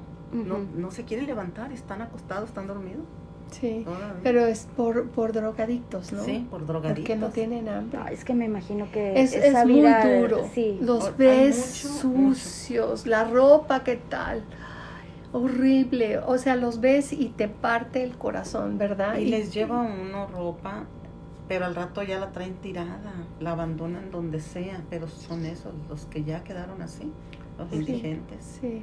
Y yo donde he visto también en parte de Nayarit también en Tijuana, donde quiera, como que donde quiera, no sé si nomás en México o en todas partes, que hay mucho indigente, pero es por el vicio. Sí, Ok. por las drogas. también. sí. Cuando, cuando llega aquí la gente, cuando los deportan y que, y que se regresan aquí a, a- a Tecate, ha habido, me imagino, mucha gente que se queda ya aquí en la, en la ciudad, Se han ido quedando. Sí. se han ido quedando. Sí, se han ido Sí. quedando familias. Porque Sí. es como la característica de las fronteras, ¿no? Es una como un mosaico de culturas. Ah, sí. En Ensenada veíamos ayer cómo había muchos negocios de alimentos, que si la birria de Jalisco, que si había coyotas de Sonora, que si había, o sea, mm, de Michoacán, negocios de alimentos de gente que se va quedando aquí, que no pudieron cruzar, pero tampoco se regresaron a su tierra. Sí. Lo que yo he visto, que no llevo, llevo muy poquito tiempo ayudando a Bernardita, muy poquito tiempo, es gente, no tanto migrantes, ¿verdad? Es ya gente que ya se Que quedó, ya se quedó aquí. Ujú. que ya vive aquí en unas condiciones muy pobres, en la calle, y tratando de pedir trabajo, y luego si no, súper drogados. Este, hay un puente que a mí me impacta nunca hemos tenido problemas con ellos, pero muy malos muchachos. Hay uno enfermo, el, vie- el señor, ¿verdad, Bernardita? Y el drogado y el que tiene la mano así, ya los identificamos. No le ha tocado ver mujeres, ¿verdad? No, No, también hay no, mujeres. no me ha tocado ver ni Muchas- ¿A mujeres usted ni sí le ha tocado ver No, mujeres sí. y niños, Bernardita? Muchachas jóvenes y así. Jóvenes con, con pareja, con su Sí. pareja. Pero ahí con todos los demás. Sí. Pero ya no es tanto por, por el ser migrante, sino por gente que ya se quedó Que aquí. ya se ha ido quedando. Que Sí. ya se quedó. Y que a lo mejor tienen familia, pero que prefieren andar, este, por andar con su pareja, prefieren estar así, afuera de su casa. Ok. O Bien. drogadictos, ¿no? Sí, por es por drogadictos, droga. Hay muchos. Yo veo que los que les ayudamos están en unas condiciones y es por droga. Las manos sucias, sucias, todo sucio, sucio. Muy amables, muy agradecidos, hermanitas, nos dicen, pero muy mal. O sea, los migrantes, los que votan, no están tan mal físicamente, ¿verdad? No están tan sucios. Como, ¿verdad? ¿Cómo ves? Es que a los que llevamos ahí a la iglesia, están, ellos están ahí esperando a ver quién los contrata para trabajar. Por eso ellos no están sucios, Sí. Porque sí tienen una familia, pero siempre están ahí como sin desayunar porque están esperando a ver quién los, Sí, los llama a trabajar. sí, y Claro. los que vemos debajo del puente y los que vemos en las calles son los que son indigentes, lo que dice, los que los que más necesitan. ¿verdad? Pero los migrantes son los que procuran verse limpios, procuran estar bien, porque lo que ellos quieren es que alguien los contrate. Mm. Yo creo que sí, ¿verdad? Sí, aunque son ya también que ya tienen tiempecito aquí, que se han. Sí. ido quedando. Sí. Porque sí he visto pocos migrantes. sí. De, de hecho, he, hecho, he visto muy poquito porque antes le digo que sí se hacían colas cuando estábamos ahí. Dábamos desayuno en la iglesia, cada quien un día, cada parroquia. Sí, de día. acuerdo. Sí. Entonces, este, A Guadalupe le tocaba un sí. día, llevaban ollas, ¿eh? Y se hacían colas muy grandes. ¿Quiénes son los que los que Los ayudan en padres. esa labor? Los padres. Los padres Y organizaban. Y pastora- organizan- Pastoral social. Pastoral Es social. Pastoral social, Ajá. Sí, eh, grupo que se hace en cada parroquia. sí. Ok. Entonces así se ponen de acuerdo, pues ahora te toca a ti, ahora a ti, así. Sí, ¿no? Pero social. el encargado viene siendo un sacerdote siempre, sí. Muy bien. encargado de ellos. Pero lo que hace Bernardita ahorita no es, no hay ningún sacerdote. Esto lo, lo que está haciendo Sí, ahorita, la labor que está haciendo ahorita sí, lo hace eh, por de- su cuenta o lo o, No, o estoy ayudada por la Estoy de iglesia. acuerdo con la- el padre de la Sagrada Familia. Ah, Con el muy Padre bien. Jesús. Estoy trabajando así, Ah, en coordinación con ellos. ah. Muy bien. Desde que empecé, empezamos así. a, a la Sagrada Familia. Ajá. Sí, de ocho, de, ¿cómo le quiero decir? De hecho, este, que hemos llevando, que hemos llevado así, que a los indigentes y que así, que, que ya ve que nos andamos en el carro y nos paramos porque vemos aquel, oye, ¿quieres comida? Así andamos por la calle, ¿no? De eso tenemos de la pandemia para acá. Claro. Yo pienso que la casa del migrante también se cerró por la pandemia. Mm, muy bien. Desde que empezó, Sí. porque Ah, antes sí, este, Sí estaba. sí estaba, porque Es que sí también nos tocó llevar directamente a la casa del migrante, también un día por, creo que por cada mes nos tocaba, Sí. porque eran much- muchas, mm, muchos grupos. Muchas parroquias, sí. Y Llevábamos cosas de limpieza. A mí me tocó Ajá. llevar cosas, pero nada más dejabas las cosas de limpieza en Guadalupe y Ah. ellos los llevaban allá. Ah, sí, pero era Sí. un día por año, ¿no? Sí. Cuando, cuando ponían la, que llamaban a la gente para que ayudara, un día por año, el Día del Migrante. ¿Cuándo Entonces es el Día del Migrante? Yo ya no me acuerdo. Yo también. El, el día que me avisen que va a ser el Día del Migrante, ese día estoy apuntada, ¿no? Hay que investigar, pero Sí. no me acuerdo. De hecho, ahorita no sé si por la pandemia se me hace que no ha habido. Ya no ha habido, pero sí, este, sí se reúne, se reúnen ahí en la iglesia de Guadalupe también para eso, para que la gente lleve ayuda. Precisamente estaba viendo yo una nota del gobernador que decía que se había cerrado la casa del migrante porque no había migrantes, no había este eh, no había por qué seguirla sosteniendo si este si no había gente que, que estuviera ahí. No, no. Pero No, no creo. No creo. Mm, ¿Verdad? pero- Migrantes siempre echan. siempre, hay. están sacando gente de Estados Unidos. Ok. Las redadas son salen en la Más televisión. bien fue por eso, yo creo que Sí. por la pandemia. Acuérdate que las iglesias también nos las cerraron. Estuvimos Es que el un el año gobierno cerrados. Es el que ha cerrado el gobierno. Sí. O sea, cerró, cerró las iglesias también. Sí. Ok. No, pues sí, lo que pasa es que el gobernador decía que no había migrantes, entonces no habían, no había suficiente eh, eh, este, Para tenerla. pero- demanda para, para poder sostenerla abierta. Pero luego también había eh, este, la señora Vilches, me acuerdo que la entrevistaron, que ella estaba encargada de la casa del migrante, y decía es que no tenemos apoyo por parte del gobierno, Sí, no ¿no? tenemos apoyo por parte de nadie, Por y los, y los gastos siguen corriendo, agua, luz, este teléfono, eh, La todo sigue ahí. una- un grupo, pero de la iglesia, ¿verdad? Yo sabía. Se murió Livio. Livio. Mar- Livio era el se, se murió él. Sí. Su esposa ya no. Pero No, era un grupo. no. Conchita. Pero era un grupo de la iglesia. El gobierno no tenía nada que ver con el migrante. Ok. ¿Verdad? Nada, nunca. Y es que el gobernador Tecate. decía, no, pues no, lo- aquí en Tecate ya no hay razón por la cual apoyar a la casa del migrante, porque no hay, no hay migrantes que vengan, entonces mejor que se vayan a Tijuana. Para la gente que no sepa más o menos, Tecate de Tijuana está a 40 minutos más o 35 menos. 35 minutos en minutos carro. en carro. Sí, está muy Ujú, cerquita. Está muy Sí. cerca. El problema de aquí, el, el gobernador de el, presi- el gobernador de Tijuana y la presidenta municipal de Tecate no se llevan. Son de diferentes partidos, No, son del mismo Morena, pero no se llevan pero nada. no se llevan. Nada, entonces muchas cosas muy mal, como que siempre le han menospreciado a Tecate, siempre le han quitado, le han quitado terreno, le han quitado muchas cosas, y no, no hay ayuda siempre, en todos los ámbitos. Tecate no, yo llevo 32, 33 años aquí viviendo. Y siempre es lo mismo, Tecate la Mingunian, no, En lugar de ir para adelante ha ido para atrás, porque antes había también emigración aquí. Sí, y la quitaron. Sacábamos pasaportes Para y la, sacar sí, pasaporte mexicano también la quitaron. quitaron. Sí. Y así cositas que han ido quitando y pues los que vivían al otro lado con sus negocios, pues también Y eso, Cayeron. y eso ya fue desde cayeron, antes de la pandemia. gente- no, sí, eso ya tiene tiempo. Sí, a- han, eh, es que está Tijuana, Tecate, Chiquita y, y Mexicali. Claro, y está en Ensenada. medio, y Ensenada Entonces. Ensenada es muy fuerte por su puerto. Mexicali es la capital. Y Tijuana, pues es el paso fronterizo más grande de, o sea, donde pasan más Del mundo. Del mundo. Del Del mundo. Entonces Tecate, Tecate no. Nuestra aduana nos la cierran a las 12 Ujú. no podemos cruzar, o sea, ahorita nadie puede cruzar, Sí. pero muy restringido en todo, ¿verdad? Ahorita Nadie- cruza gente solamente si Americana. tienen este Papeles. Papeles, sí, ajá. Sí, son ciudadanos americanos sí.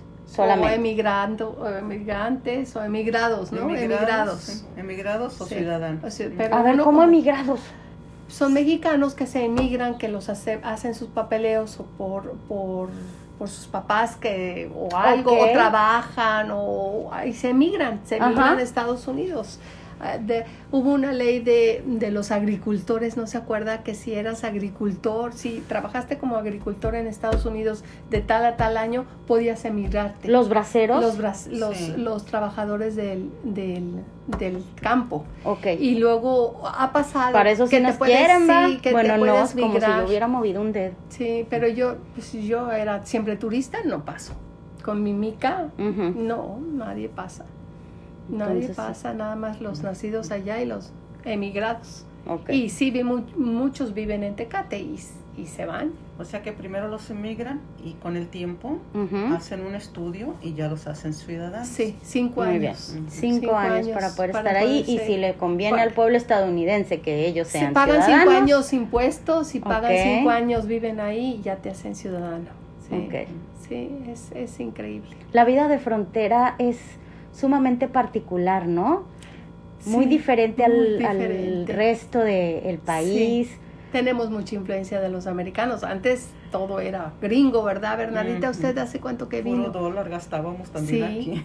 Ah, yo cuando llegué decían, ¿plata o oro? Plata o oro también así es en Ciudad Juárez. ¿Qué es eso, plata o oro? Plata o oro. Y aquí era oro, todo el todo, ¿verdad? Ah, puros artículos americanos y todo no había, no había tanta, la comunicación era con los gringos, ¿verdad? ¿Hace cuánto que llegó usted? Ya tengo como unos, yo creo que unos 39. Fíjese. No, pues ya 39 toda la vida aquí, Bernadita. Sí, sí. Ay, qué barbaridad. Pues bueno, vamos a hacer un corte, amigos, rapidísimo y regresamos a platicar con estas dos hermosas mujeres que nos van a contar cómo es un día en las que en el que ellas se van a ayudar a estas personas, a los migrantes, a los indigentes que encuentran por la calle aquí en Tecate. En un momentito. Somos una radio con una propuesta inteligente y con contenidos interesantes. No somos una opción más. Somos la decisión correcta. Escúchanos los siete días de la semana, las 24 horas del día. Anúnciate con nosotros. Somos radioalterego.com con R de rock, con R de radio. Amigos, regresamos aquí en Prendió la Luz. Estamos desde Tecate, Baja California, en México, para todo aquel que nos quiera escuchar. Soy Chari Aranzábal y me da mucho gusto que continúen escuchando esta plática con estas dos mujeres maravillosas, Bernarda Jiménez y la señora Maru del Conde. Estoy muy a gusto platicando con ellas, unas personas hermosas que hacen una labor increíble aquí en Tecate y que nos están platicando de todo lo que ellas han vivido en estos años con las personas que viven en situación de calle, mucho eh, pues ocasionado por, por la situación eh, que se presta en las fronteras de la gente que migra, la gente que va, que viene, que deportan, que se queda a vivir aquí, gente que cae en las drogas, gente que necesita la ayuda de, de esta comunidad y que ellas se han dedicado a, a ayudar y a apoyar a, a, estas personas. Bernardita nos decía que ya tenía muchísimos años, ¿cuántos? ¿Cuánto dijimos? 20, activa 20, bien. aquí trabajando. 20. Ah, Y más. la señora Maru, Pues ahorita con Bernardita no llevo ni un año, pero en otra iglesia, en otra parroquia sí ayudé mucho, como 10 años, pero ahorita no, soy nueva con ella. soy ¿Sabe su qué? chofer nada más. No, pues Eso- con eso es una soy su gran ayuda. ¿Sabe que Lo que pasa es que a mí me, me llamó mucho la atención cuando iba a venir aquí, que nuestro productor no me platicó, eh, que donde nosotros nos estamos quedando aquí en Tecate, abajo hay una tiendita. Y esa tiendita está administrada por el señor Regino. No voy a decir su apellido, le dio mucha pena platicar con nosotros. Pero en su historia, no sé si se la, si se la sepa usted, señora Maru. Más o menos. Más o menos. Usted me va a decir, voy bien o me regreso. sí. Pero según nos platicaban, él vino del sur de México, vino de Puebla. Ajá. Y él se vino con su familia y se vino porque tenía, una su- hija mala. una hija que estaba malita, que tenía una discapacidad. Sí. Toda esta historia que les quiero platicar es porque obviamente hasta ahorita hemos platicado cosas muy dolorosas sobre, sobre lo que es la vida de los migrantes. Pero esta historia de Regino a mí me da mucha esperanza. Porque a la hora en que llega Regino aquí y que él lo que quiere es ir a llevar a su hija, A los Shiners. los Shiners, Sí. que son sí. lo que es el Un grupo de americanos que ayudan a todos los niños con discapacidades motoras de los piecitos y eso. Los, los rotarios de Tecate una vez al año juntaban a, a niños y ellos pagaban todo y se los llevan a los Shiners y, eh, y los Shiners pagan hospital, pagan todo y los operan y los ayudan también el labio leporino Ok. y muchas cosas eran entre esos dos grupos de hombres. Hay rotarios, las esposas ayudaban, Claro, pero ellos se ponían de acuerdo. Sí supe de su hija, de, de don Regino, sí supe. Y es más, vive ella en Estados Unidos. Sí, de hecho ella se quedó a vivir. Sí. Porque ahí les va la historia, queridos amigos. Resulta que llega él a la frontera y él sin papeles, sin visa y sin nada, le pide a los oficiales de la frontera, a los gringos, Sí. que si lo dejan pasar, porque él con su hija en brazos, porque la niña no podía caminar, él les decía, es que yo nada más voy a ir a una cita a que vean a mi hija para que la empiecen a tratar y la curen. Sí. Y lo dejaron pasar con la promesa de que él iba a regresar porque él no quería quedarse en Estados Unidos, sino que lo único que él quería era que la trataran los médicos de allá y regresarse. Antes podías pasar así. Ah, yo llegué a pasar diciendo voy nada más aquí a Tecatito, que es una tienda, y el correo.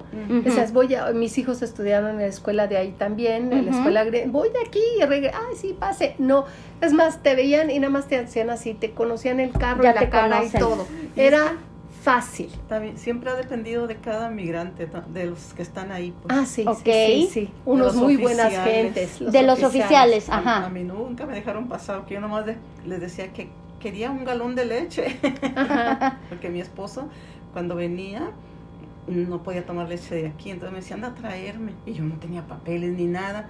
No, pues no me dejaban pasar. Ahí me estaba a ver quién me la compraba. Ah, fíjese. No me digas. nomás Sí. quiero leche.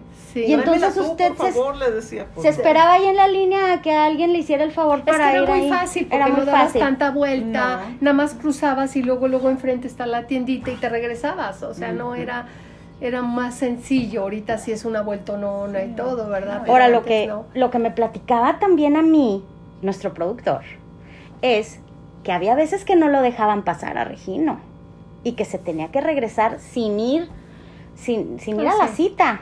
Ah, sí.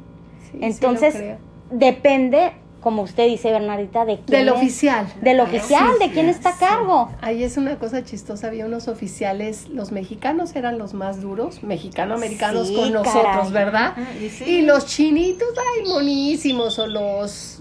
Y siguen igual. Sí, ah, o sea, otros muy amables. Y lo, no, los mexicanos son muy duros, muy feos. ¿Por qué nosotros. será que los mismos de Los nosotros son los que no nos quieren ¿Verdad? hacer las A mí cosas me- es mi fáciles? experiencia, es mi experiencia. Según ellos cuidan, yo creo, su trabajo. A la mejor, Tienen sí. miedo. Claro, de no hacerlo bien. Sí, Entonces por eso se portan así duros. sí ha de Ok. ser, ha de ser. Pero sí, la historia de Regino me parece una historia fabulosa. Se quedó aquí, Sí. Logró curar a su- a- o, A o su tratar a su hija. sí. Su hija se graduó Sí.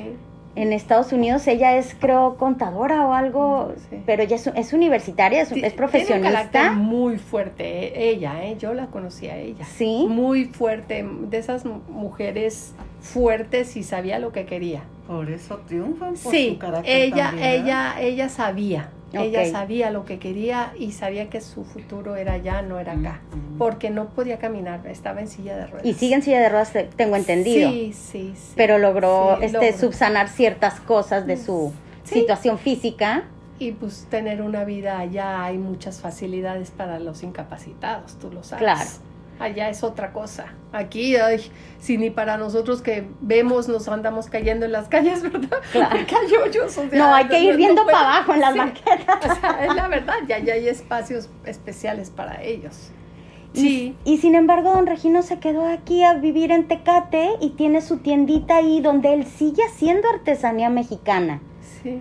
Y el otro día, me, y, y me platicaba que él sigue haciendo cosas con este con hilo omega, los este atrapasueños y tiene este sombreros con paja, E- El, otro día lo vi pintando jarritos, también me dijo que hacía hamacas, pero que ahorita no tenía el material para hacer las hamacas, pero que también hacía hamacas. Y entonces, o sea, es, es, es una vida de, de, de superación, de esfuerzo. Ya no regresaron a Puebla, él ya se quedó aquí, hizo todo para que su hija pudiera salir adelante y ahora la hija es profesionista en Estados Unidos. Sí, sí, sí, supe. Su esposa sí va a Puebla, pero bueno, claro que van. Tienen Ok. familiares Van en Puebla. Sí, sí, van de visita. Pero Sí. híjole, de veras que como esas historias son las que de veras dice uno, bueno, Sí, sí, Dios, Dios nos ayude, ¿verdad? Tener carácter. Yo creo que ella, ella tenía muy fuerte carácter. Y el, sí, Ella, las ganas ella, de salir Ella, adelante. sí, sí, ahorita no me acuerdo de su nombre, pero sí me lo sabía su nombre. Muy bien. Sí, sí Pues yo quería, yo quería preguntarles cómo es un día de ustedes de trabajo, porque van los martes. mañana. Ujú. Si Dios ¿Sí? nos da vida, sí. Sí, la gente que nos está escuchando ahorita es un martes para ellos, mañana va a Ah, salir la, la entrevista mañana, o sea, es... Eh, ¿Quién prendió la luz y los programas de radio alterego.com? Todos son en vivo, pero esta fue una, una situación especial y un programa especial y se me hizo muy valioso platicar con ustedes y que la gente los escuche. Y no lo podíamos hacer en vivo, pero, pero ustedes van ese día a la semana, van los martes y entonces, ¿cómo le hacen? Empieza. A ver, Bernal, ¿cómo se prepara usted? Pues este desde la noche empiezo. Si voy a hacer avena, hago la avena, como ahorita que hace calor, para que en la mañana esté fría, Ah, ok. que no, para no servirla caliente, la hago en la noche. Y si este si voy a hacer este otra cosa, como comida, Burritos. burritos y eso, pues también coso frijoles. Si les voy a poner frijoles y todo, pues y sí, siempre pongo porque pues es para que agarre, porque también alguna comida no agarra si no lleva frijolitos o algo que, que pegue.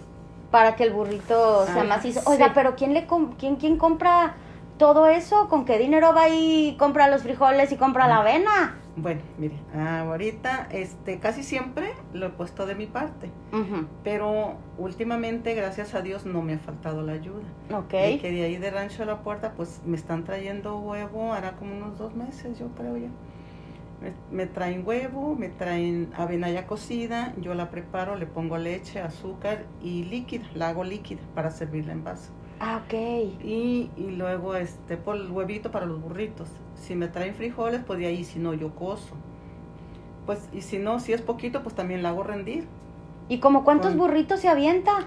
¿O como para cuánta gente? Hacemos 100 o 130. Válgame muchísimo. Sí, entonces en la mañanita pues me levanto de como a las seis o cinco y media para alcanzarlos a hacer para cuando vienen por mí, mi raite. Aquí Ahí está el raite. Ahí está el raite. Muy bien. cuando viene por mí, porque siempre estoy cambiando de, de personas que me llevan, porque yo no manejo. Entonces siempre cuando ella no puede, le llamo a otra persona y Ujú. así. Y a veces pues no están ni programadas, pero ya saben ellas que les llamo y lo, pues ahorita, ¿a qué horas? Ahorita, sí, ahorita. Y ya, ya se vienen, o mañana, según yo les hablo, ¿no? Y así. A las nueve y media salimos de aquí. Ajá. No podemos salir muy tarde porque se nos esconden, ¿verdad? Por el Y calor. Hubo, tiem- hubo tiempo que Claro. estábamos saliendo a las 8 de la mañana, porque mi amiguita que me daba raite tenía que llevar la niña a las 9. Entonces se venía, me ayudaba a hacer los burritos y luego ya nos íbamos a las 8 o antes de las 8 íbamos directamente a, a los presos, porque también había mucha gente. Entonces va, va repartiendo, o sea, va, eh, eh, este, y en la calle empieza a repartir, pero también va con los presos, Bernardita. Sí. Pero Sí. en, en ese tiempo también no dábamos así como damos ahorita. Ahorita damos por la pandemia así, para que no se junten. Ah, ok, entonces Sí, ya los ustedes van- servimos y los damos. Ah. Así. o Los sea, van dando a la gente que se van encontrando en la calle. Ah, sí. ¿Y la gente un ojo sabe que ustedes Sí, vienen o- Ella tiene un ojo buenísimo y entonces saca el vaso y o les grita comida, comida, y les grita y vienen y les damos agua y les damos los burritos y vamos, ya tenemos nuestra ruta.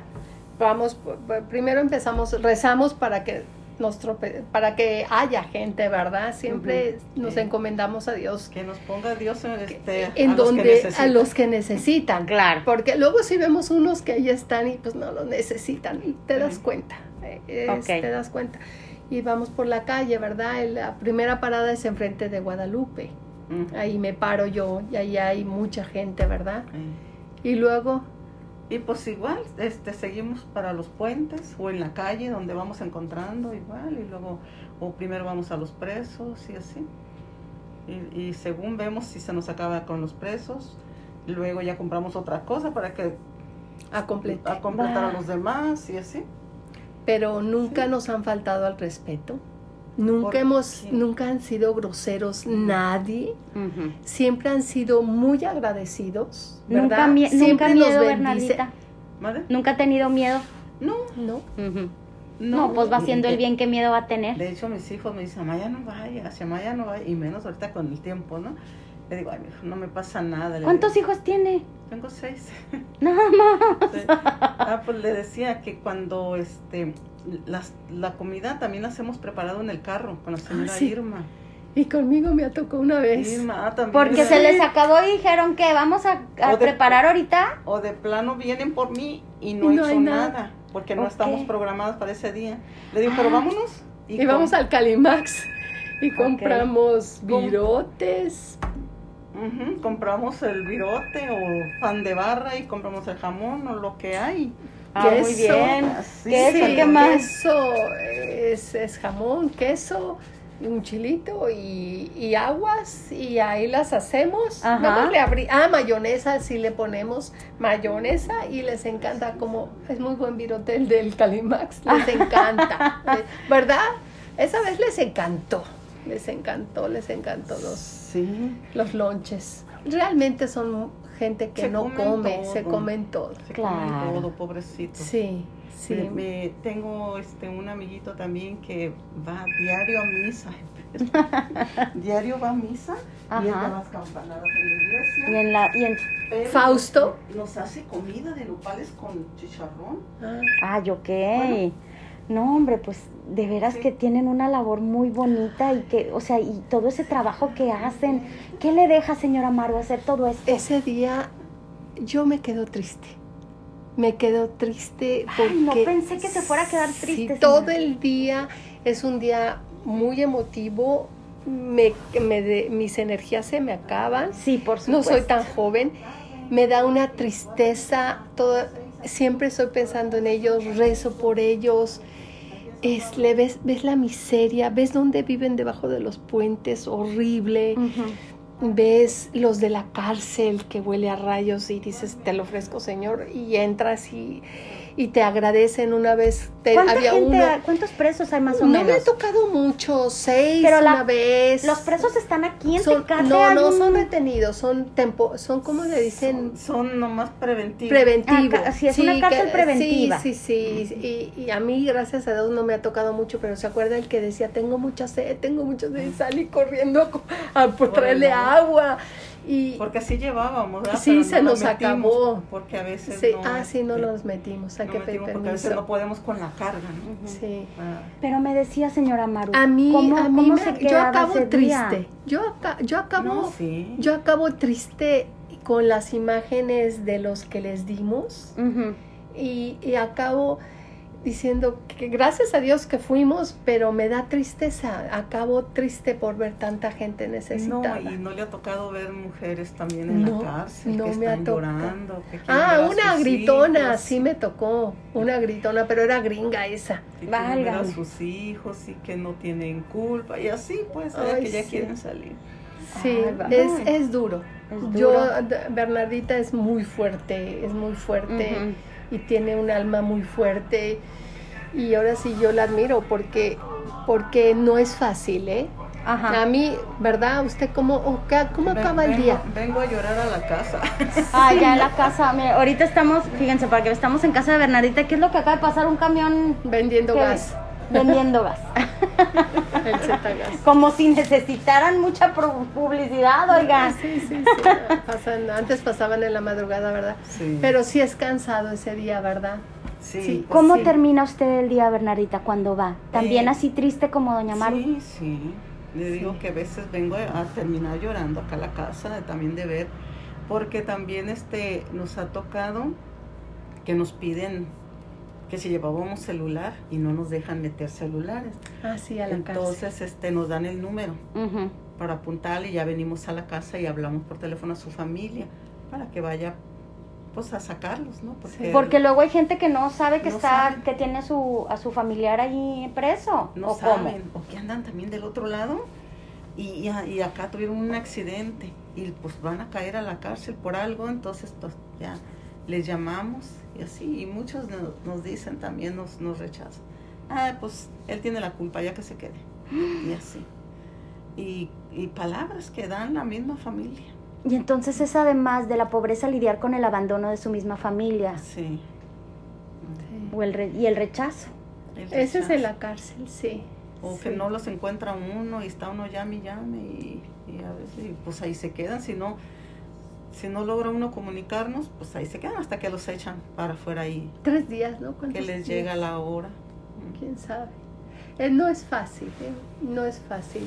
Eh, hay que hacerlo más, o sea, sí hay que seguir, pero no es fácil. No es algo que vas al parque a divertirte, no. No. No, no. No es algo que uno pensaría, fíjese yo mi ignorancia, decía, qué padre, vas, ayudas y regresas con una sensación de satisfacción de haber ayudado y de haber, haber- de haber puesto tu granito de arena en el mundo. Pero también, también eso se siente. Sí se siente. Sí se siente, también. pero te da tristeza. Yo a mí me da tristeza Es no que poder son ayudar más. Sí, encontrados, pues, de- Sí. por una parte o por otra. sí, y así. sí, hice algo, pero tan poquito.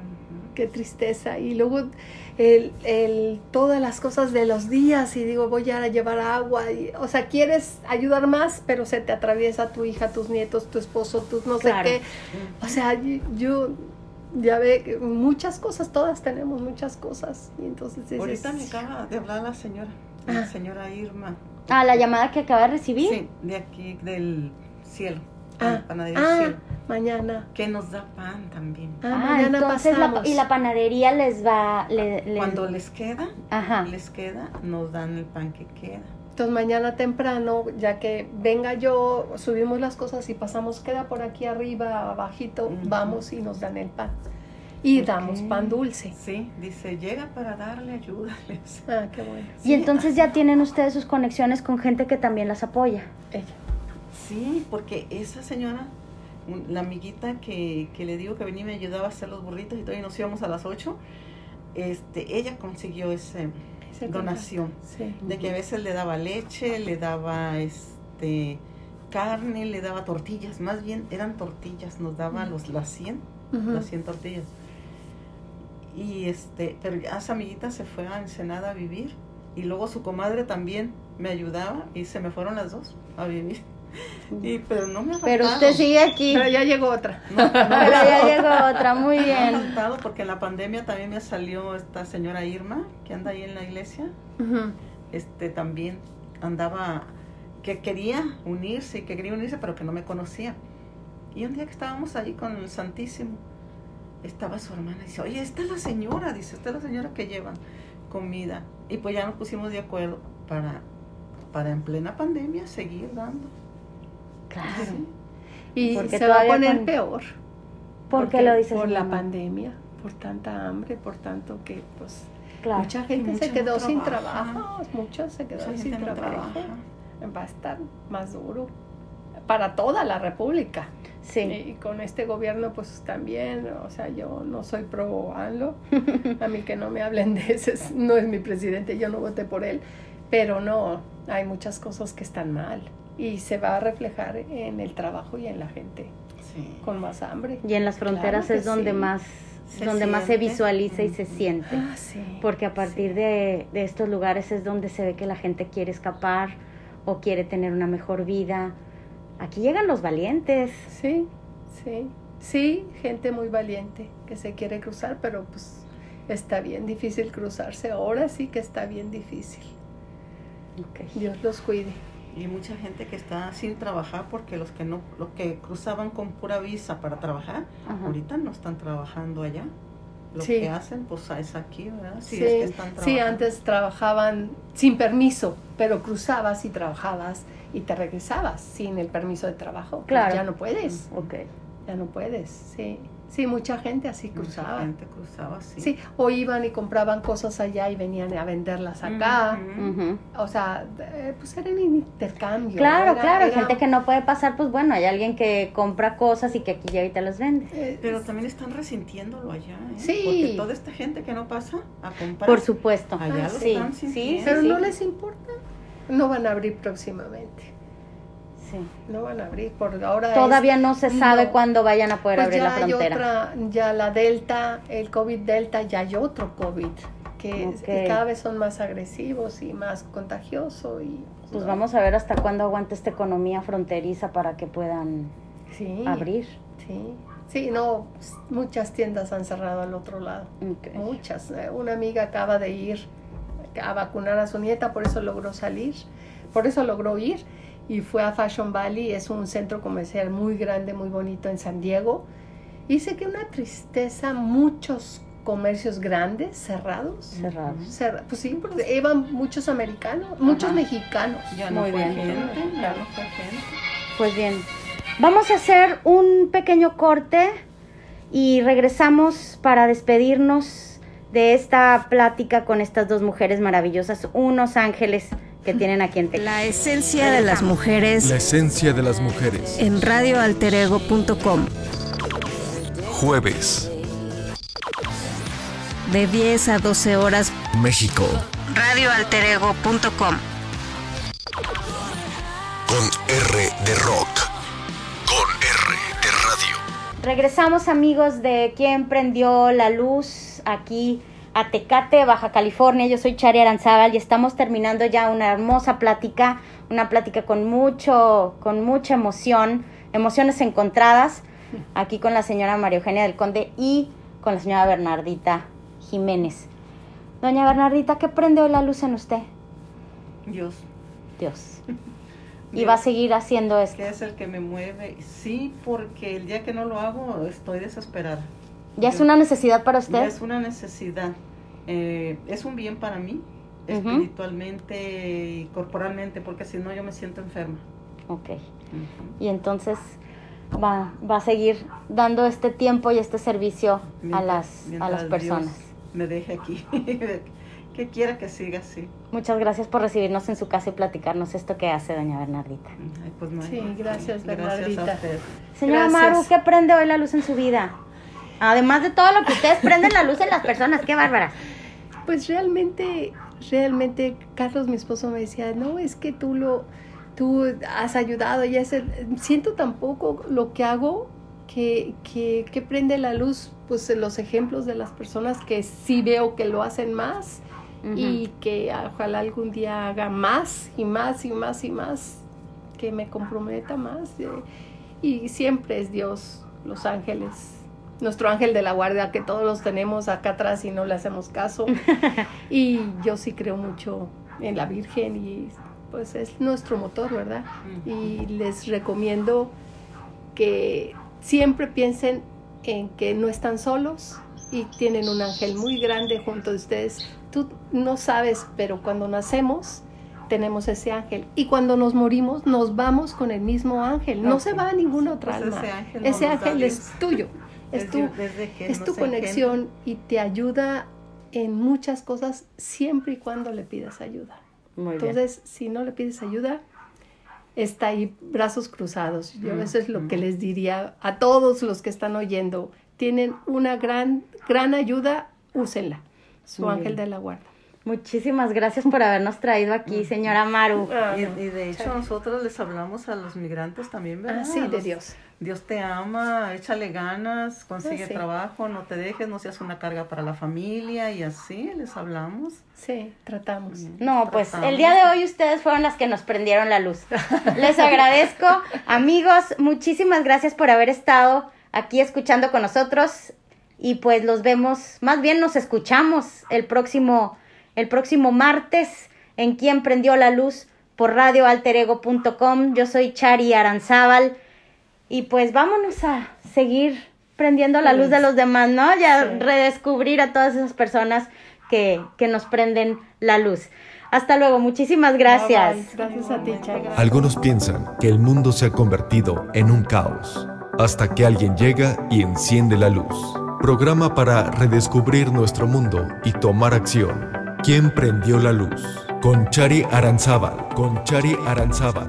Martes, 12 a 14 horas México.